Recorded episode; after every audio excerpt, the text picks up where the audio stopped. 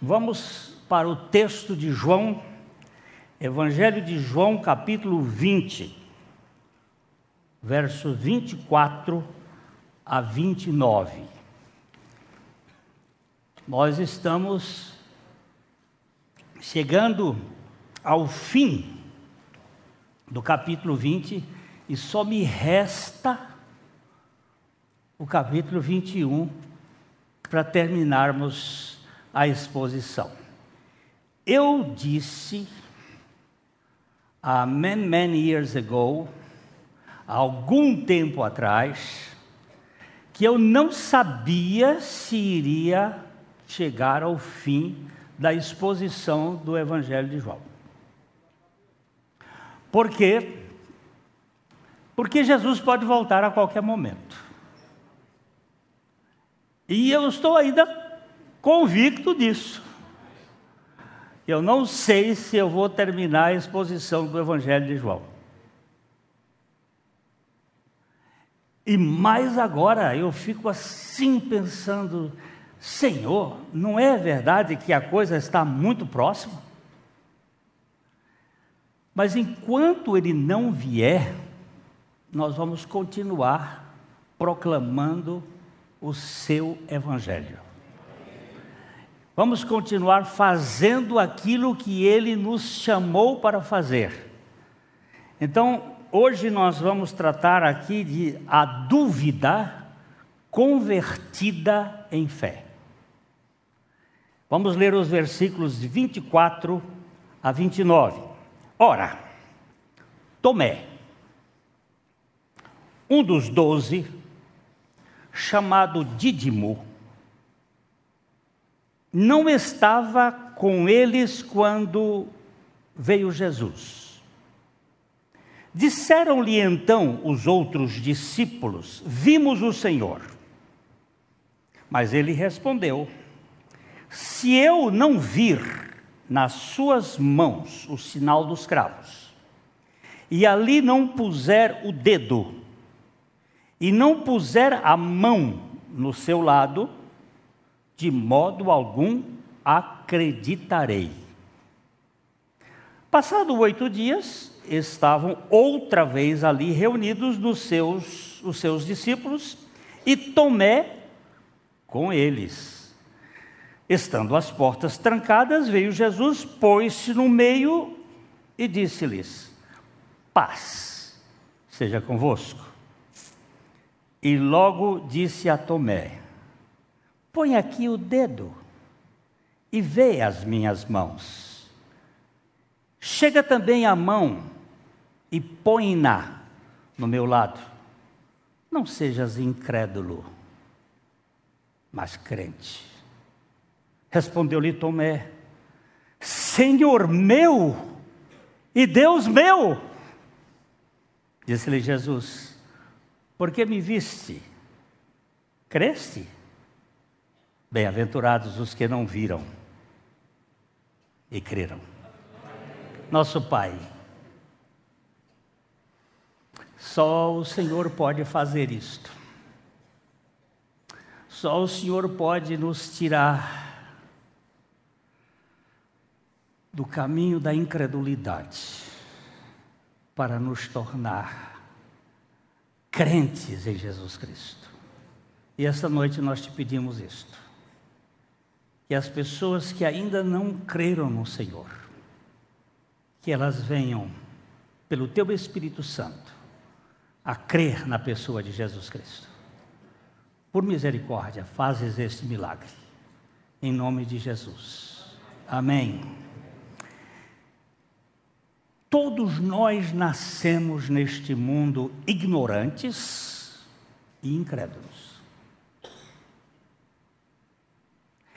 Nenhuma criança nasce sabendo alguma coisa, ainda que tenha alguns conhecimentos de forma genética, mas não concepções. E toda criança nasce incrédula. Nós não somos crentes por natureza. O conhecimento vem pela informação e a fé pela revelação da palavra de Deus. A dúvida é, um, é uma encruzilhada entre a verdade de Jesus, que gera fé, e a incredulidade natural. É do via. Tem dois caminhos: o caminho natural e o caminho da fé, que é um milagre. No céu, na terra, que maravilha se está operando o poder do Senhor. Tem um velho cântico que diz isso. Mas, das maravilhas, qual é a maior? Qual é a maior maravilha que pode acontecer aqui? É um incrédulo crer. Não existe coisa maior. Não é ressuscitar defunto, não é multiplicar pães, não é andar sobre as águas. O maior milagre que pode existir na face da terra é alguém que não quer Deus, que é inimigo de Deus, que é incrédulo, por alguma razão que nenhuma razão explica, ele crê.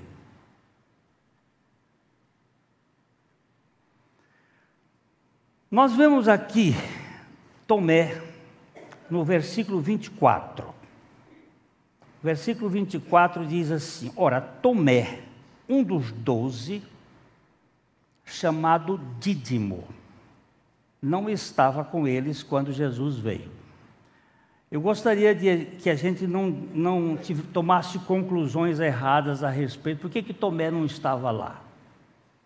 A gente não sabe, a Bíblia não diz é, nada é dito sobre a sua ausência naquele primeiro domingo da ressurreição.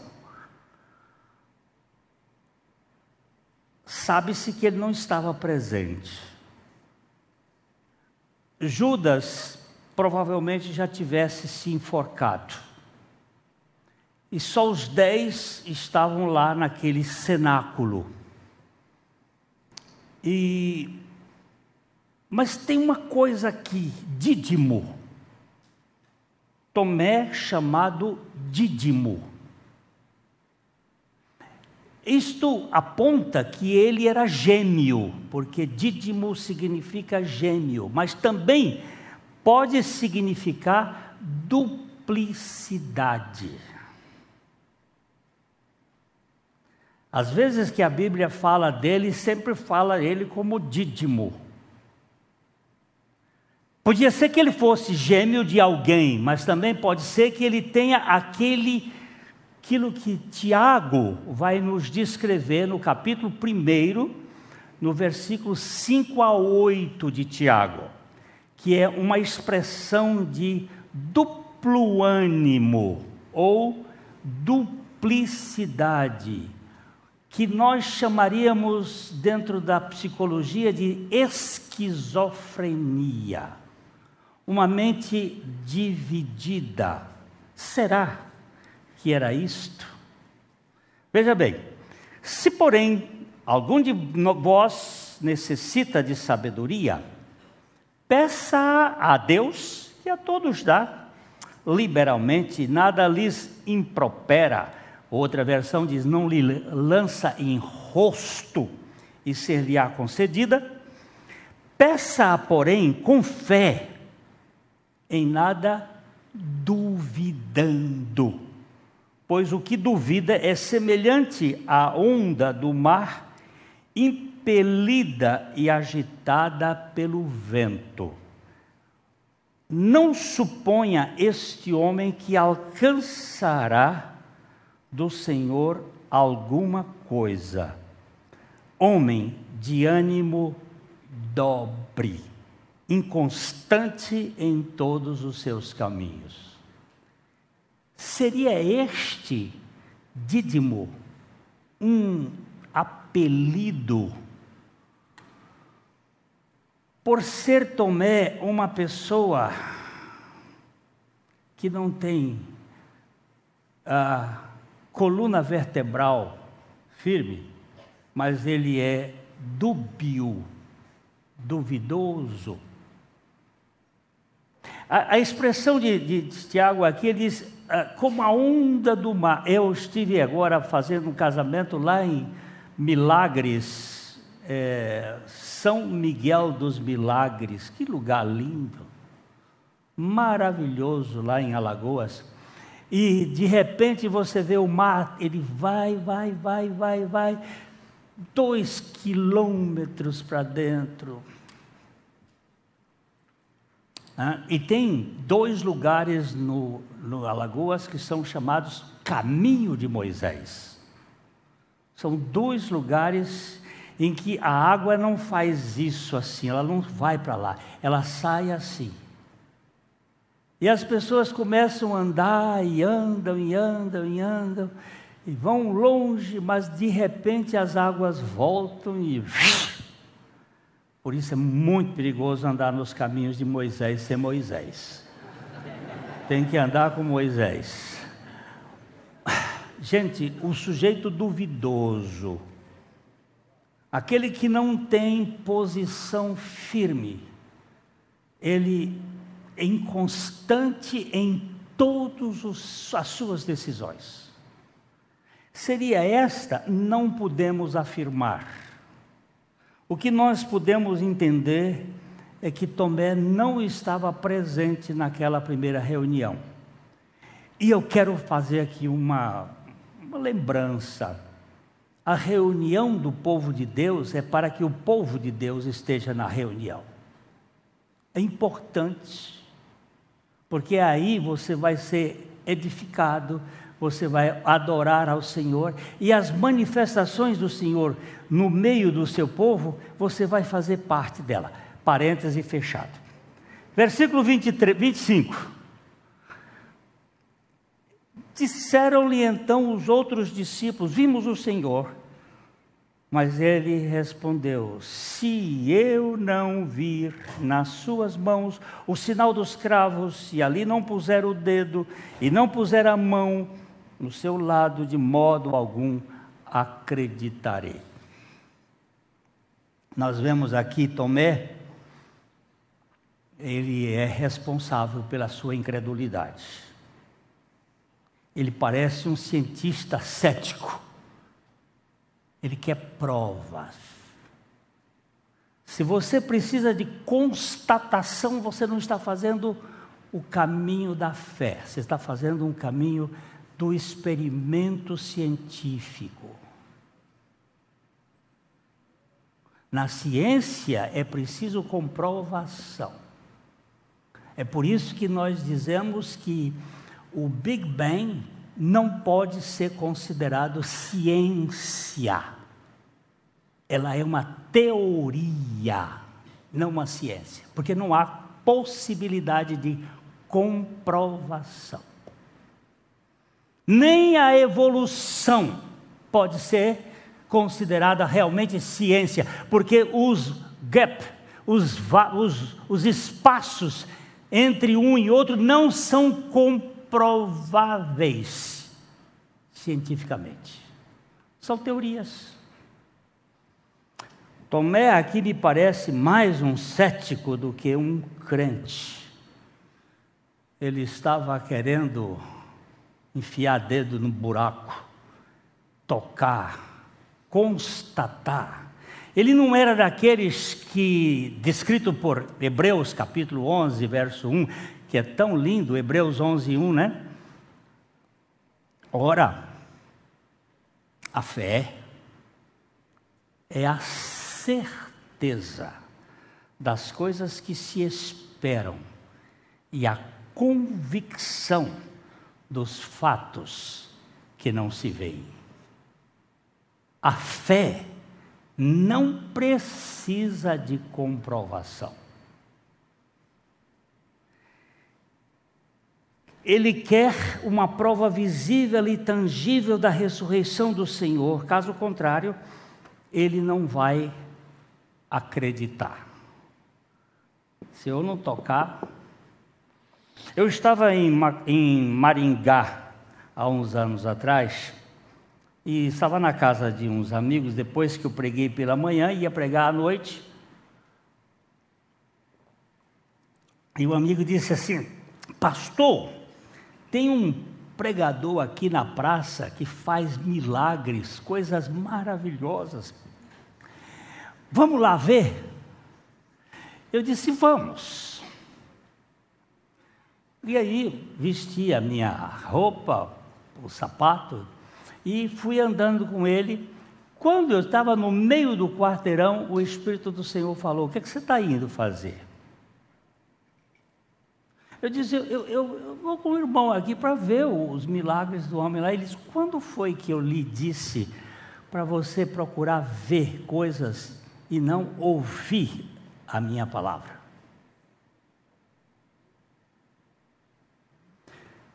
Eu disse, ô, ô, Moacir, vai meu filho que eu vou voltar. Ele disse, por que pastor? Eu disse, eu levei um pito eu tenho que ficar com a palavra de Deus, não com as coisas. Não que não aconteça, acontece. Mas quando eu estou procurando evidências, esse terreno é perigoso. O terreno do cristão é a palavra de Deus.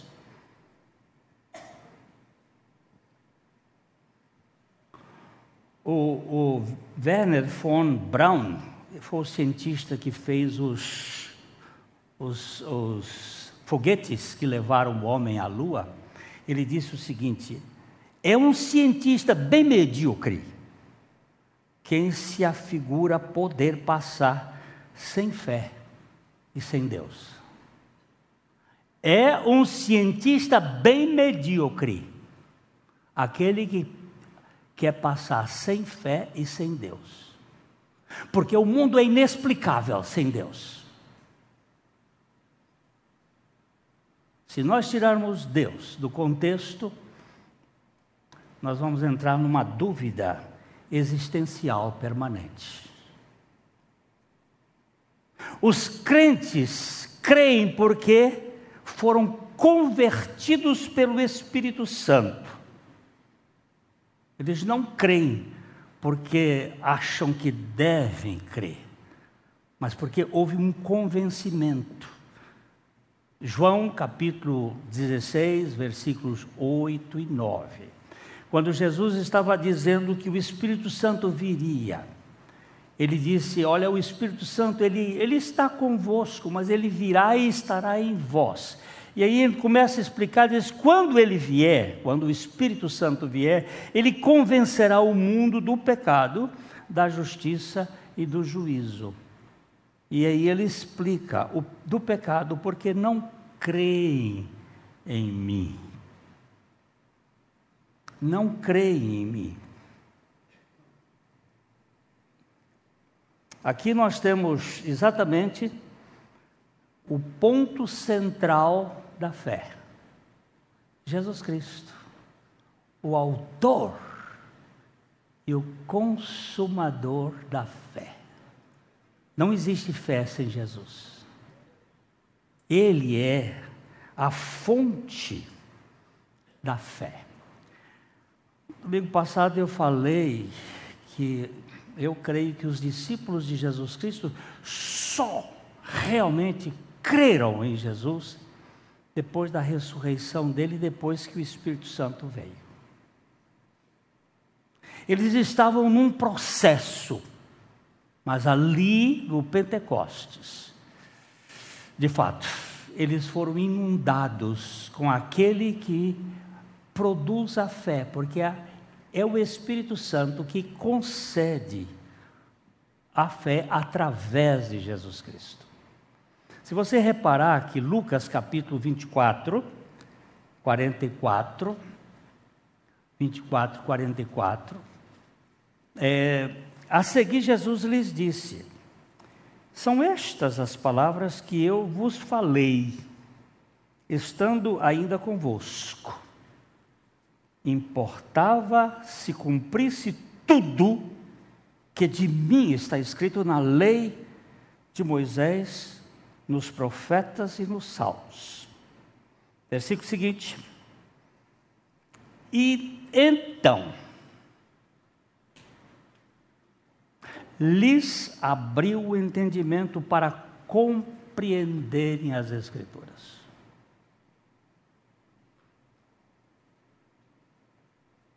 Versículo seguinte. E lhes disse: Assim está escrito que o Cristo havia de padecer, ressuscitar entre os mortos, e no terceiro dia, ao terceiro dia, e que em seu nome se pregasse arrependimento para a remissão dos pecados a todas as nações, começando em Jerusalém. Vós sois testemunha dessas coisas. Agora vocês vão ser testemunha dessas coisas. Olha, olha aqui. Quantas vezes Jesus disse aos discípulos que ele iria morrer e ressuscitar? Depois eu descobri que é cinco. O, o Márcio disse três, eu tinha dito quatro, mas eu estou hoje com os textos aqui. Mas não vamos entrar neles todos, não, porque é, é, é meio comprido. Mas é, é, Jesus havia dito, olha aqui, vamos ver, Mateus 16, 21. Vamos lá, um pouquinho. Mateus 16, 21. Desde esse tempo, que tempo foi esse? Quando Jesus disse aos discípulos: O que, é que vocês acham? O que, é que dizem a meu respeito por aí? Uns dizem que tu és Elias, outros dizem que tu és João Batista, outros dizem que tu és Jeremias, e de vocês? E Pedro disse: Tu és o Cristo, o Filho do Deus vivo. Jesus disse: Isso não foi você que descobriu, foi meu pai que cochichou no seu ouvido. Você só sabe disso porque é meu pai. Eu também te digo que tu és um pedregulho, e sobre esta rocha que se acabou de dizer, eu edificarei a minha igreja, e as portas do Hades não prevalecerão contra ela. Desde esse tempo, começou Jesus, Cristo, a mostrar aos seus discípulos que era necessário seguir para Jerusalém, sofrer muitas coisas dos anciãos, dos principais sacerdotes, dos escribas, ser morto e ressuscitar ao terceiro dia. Ele contou isso desde esse dia. Antes ele não falou. Vamos ver outro texto. É, Mateus 17, 22 e 23. Reunido, reunidos eles na Galileia. Mateus 17, Disse-lhe Jesus: O filho do homem está para ser entregue nas mãos dos homens, e estes o matarão, mas ao terceiro dia ressuscitará. Então os discípulos se entristeceram grandemente. Vamos ver mais uma vez. Mateus 20, 17 e 19 a 19. Então Jesus Estando Jesus para subir a Jerusalém, chamou à parte os doze e em caminho lhes disse: Eis que subimos para Jerusalém e o filho do homem será entregue aos principais sacerdotes, aos escribas, eles o condenarão à morte e o entregarão aos gentios para ser escarnecido, aceitado, crucificado, mas no terceiro dia ressurgirá. Quantos creram que ele iria morrer e ressuscitar? Hum? Nenhum, nenhum. Por quê? Porque só o Espírito Santo poderia fazer com que eles crescem. Vamos só dar uma olhada em Marcos capítulo 16, tem os outros textos, Marcos capítulo 16, versículo 14.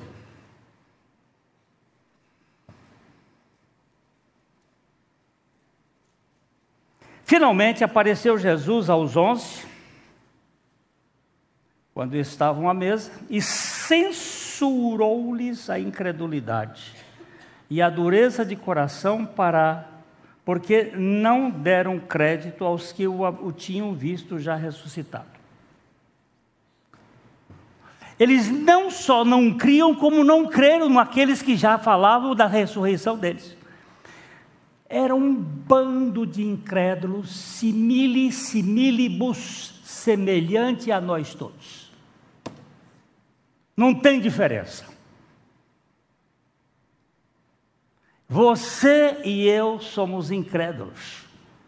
Se nós crêssemos, nós não seríamos estes dídimos, esses de ânimo dobre que precisa de constatação.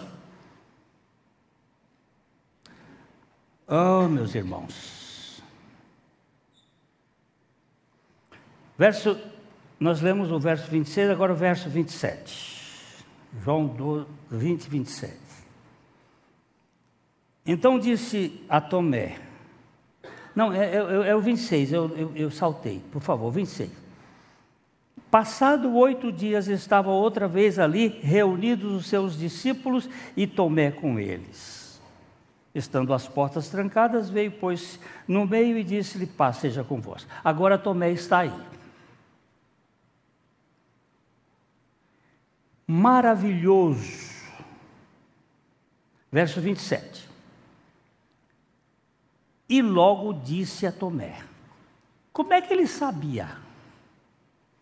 Ele não estava presente no dia que Tomé estava com os discípulos.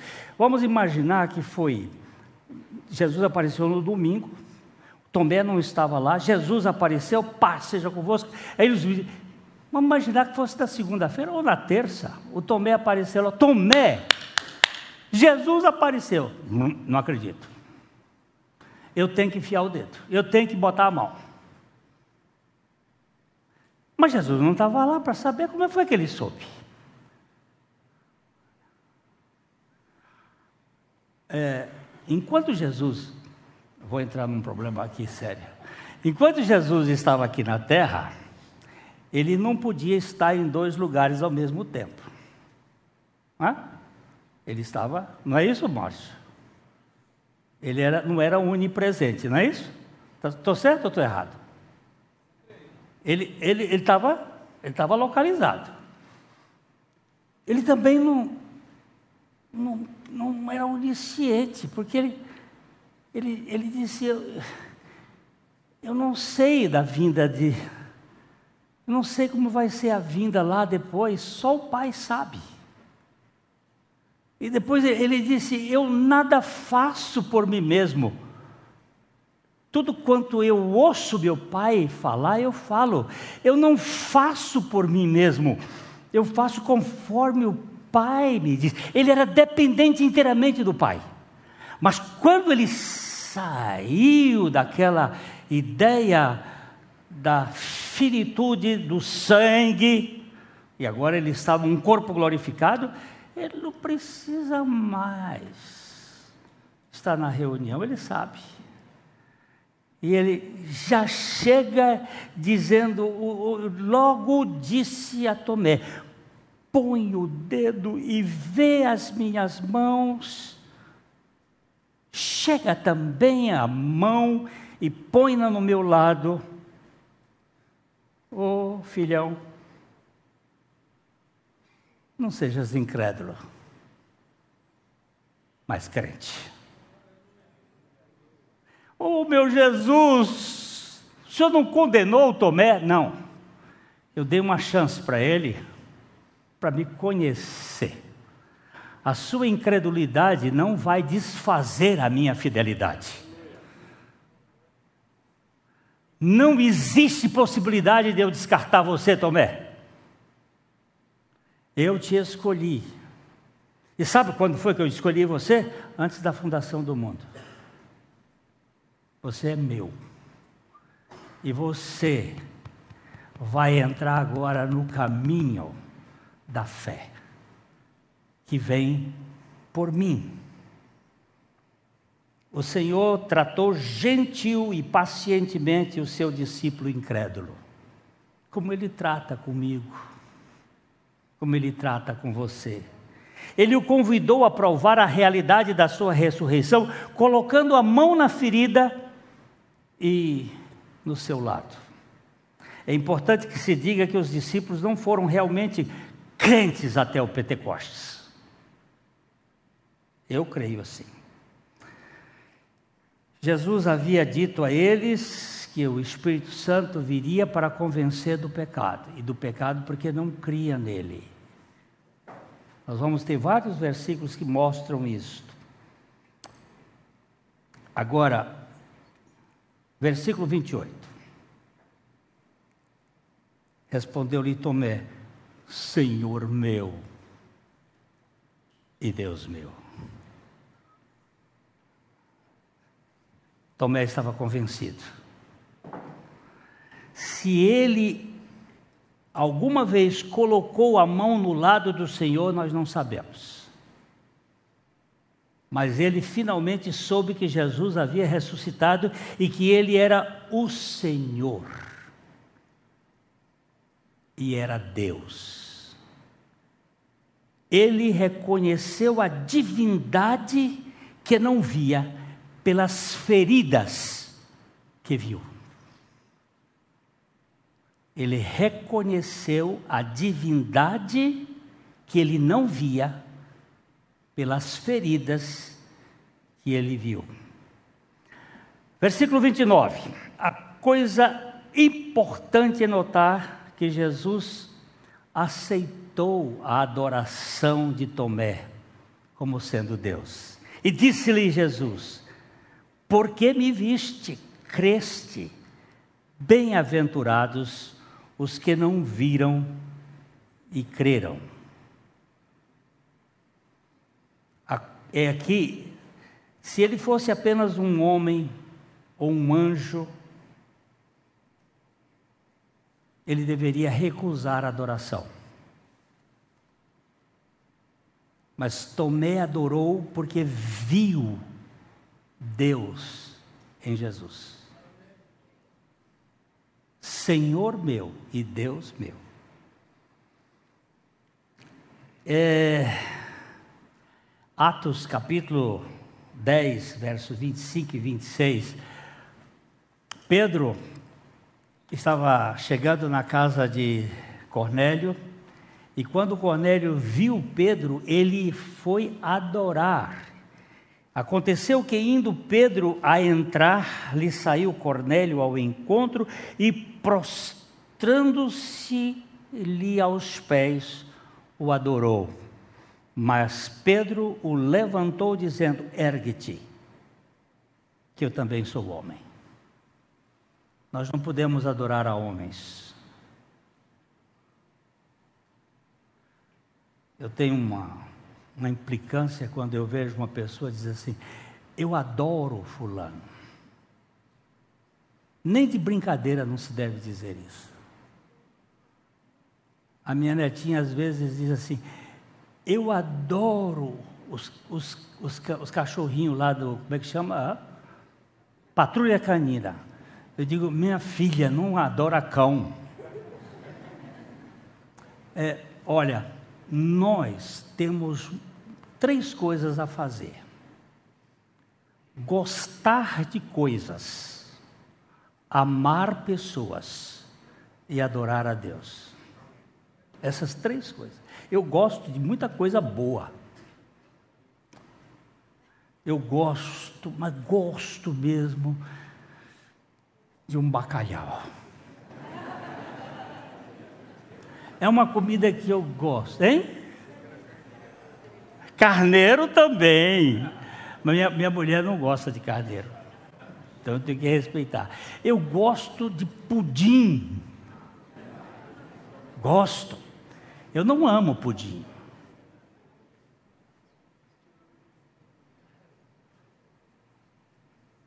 Eu amo Fernando, eu amo minha mulher, com amores diferentes, mas amor. A minha mulher eu amo com Eros, eu amo com filéu, eu amo com ágape. O Fernando eu amo com filéu e amo com ágape, não amo com eros. Cada amor tem o seu lugar. E adoro a Deus. Só Ele é digno de adoração. Tomé percebeu isto. Senhor meu e Deus meu. Aí Jesus levanta a questão: Ô oh, Tomé, porque você me viu, creu. Até, até a, a João o apóstolo João, lá no Apocalipse, no capítulo 10, perdão, capítulo 19, versículo 10, ele, quando viu o anjo do Senhor, ele, ele quis adorar. Anjo também não se adora, gente. Prostrei-me ante os seus pés, é o anjo, para adorá-lo. Ele, porém, me disse: Vê, não faças isto. Sou conservo teu e dos teus irmãos que mantém o testemunho de Jesus. Adora a Deus, pois o testemunho de Jesus é o espírito da profecia. Eu louvo a Deus porque Tomé teve uma fé, uma dúvida convertida em fé, quando ele disse: Senhor meu e Deus meu. Ele mostrou a adoração ao único que merece ser adorado. Porém, a fé de Tomé. A fé que ele exibia não era o tipo que mais agrada a Deus. Porque precisava de uma constatação. E nós lemos em 1 Coríntios, no capítulo 2, no versículo 9, algo que me chama a atenção. Mas, como está escrito, nem olhos viram, nem ouvidos ouviram nem jamais penetrou no coração humano o que Deus tem preparado para aqueles que o amam. Eu não preciso de constatação. Mais bem-aventurados são os que não precisam ver para crer.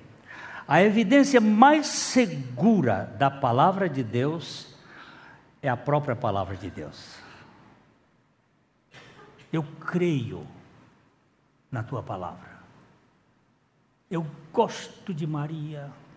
Ah, por isso que ela recebeu o nome de a mais bem-aventurada entre todas as pessoas. Maria, a mãe de Jesus. Não a mãe de Deus, porque Deus não tem mãe. Mãe de Jesus, o, o o histórico. Quando o anjo chegou para ela e disse: Salve, agraciada, o Senhor é contigo. E aí diz para ela: Você vai ser, vai gerar. Ela diz: Mas como pode ser isso se eu não fui a nenhum motel? Eu estou simplesmente atualizando. Nunca tive relações com homem algum. Diz: Não é assim. O ente que vai ser é a sombra do onipotente virá sobre ti.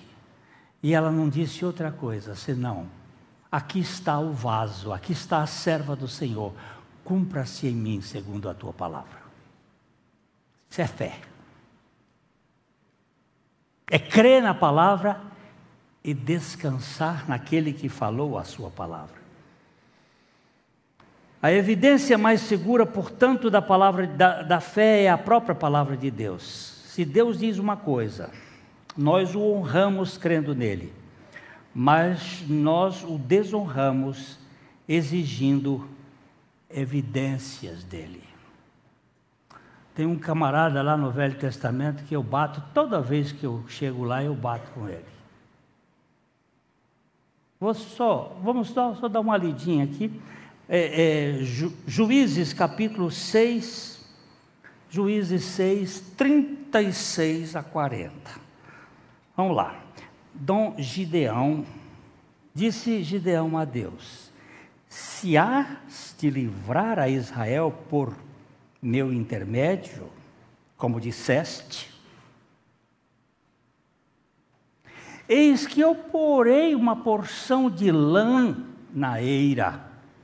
Se o orvalho estiver somente nela e seca a terra ao redor, então conhecerei que has de livrar Israel por meu intermédio, como disseste.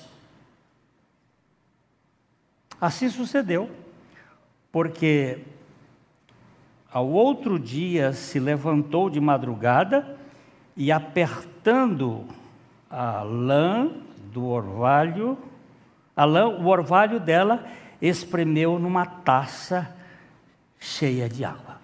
Ele botou um novelo e disse assim: só quero que o orvalho caia no novelo.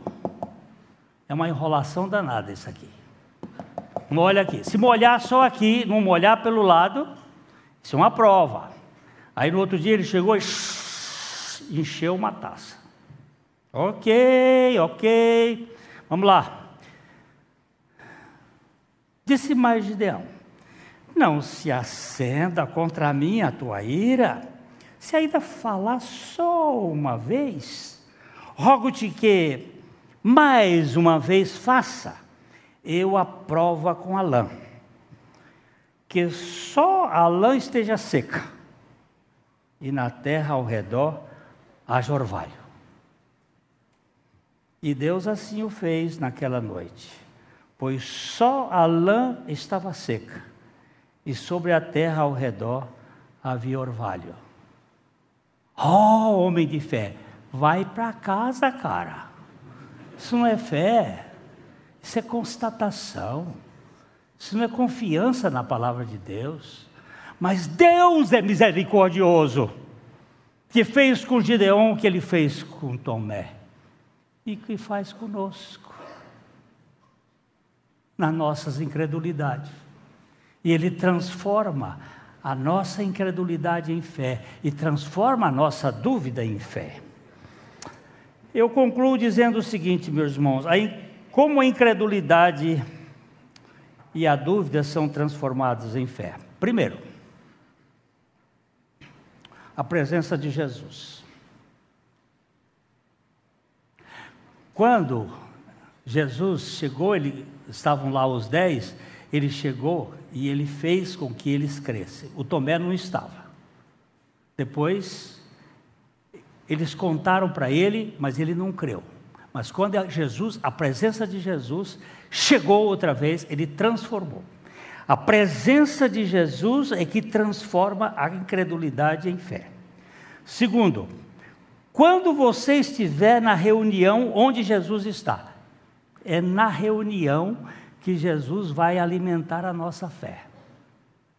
Na reunião onde ele estiver, a fé vai se manifestar. Não fique em casa. Olha a importância da igreja. Oh, quão bom e quão agradável é que os irmãos estejam unidos. Você viu que os donos do, do mundo aí puseram tudo? Fique em casa, fique em casa, para tirar o quê? A comunhão e o caminho da fé. Muita gente escafedeu-se nesse período aí e está sofrendo que só sovaco de aleijado. Terceira coisa, quando você crê na palavra de Jesus, sem necessidade de evidências. É aí que a coisa fica boa. Quando você crê na palavra de Jesus. Eu gosto muito de uma frase de Charles Dean, ele disse o seguinte: Creia em sua crença e duvide de suas dúvidas. Não cometa o erro de duvidar da sua crença e acreditar nas suas dúvidas. Creia em Jesus, Ele é a fonte da fé. Até o duvidoso sai da presença dele crendo. Que o Senhor conceda a você e a mim o dom da fé para que nada neste mundo venha nos tirar da dependência dele. Louvado seja o nosso Senhor Jesus Cristo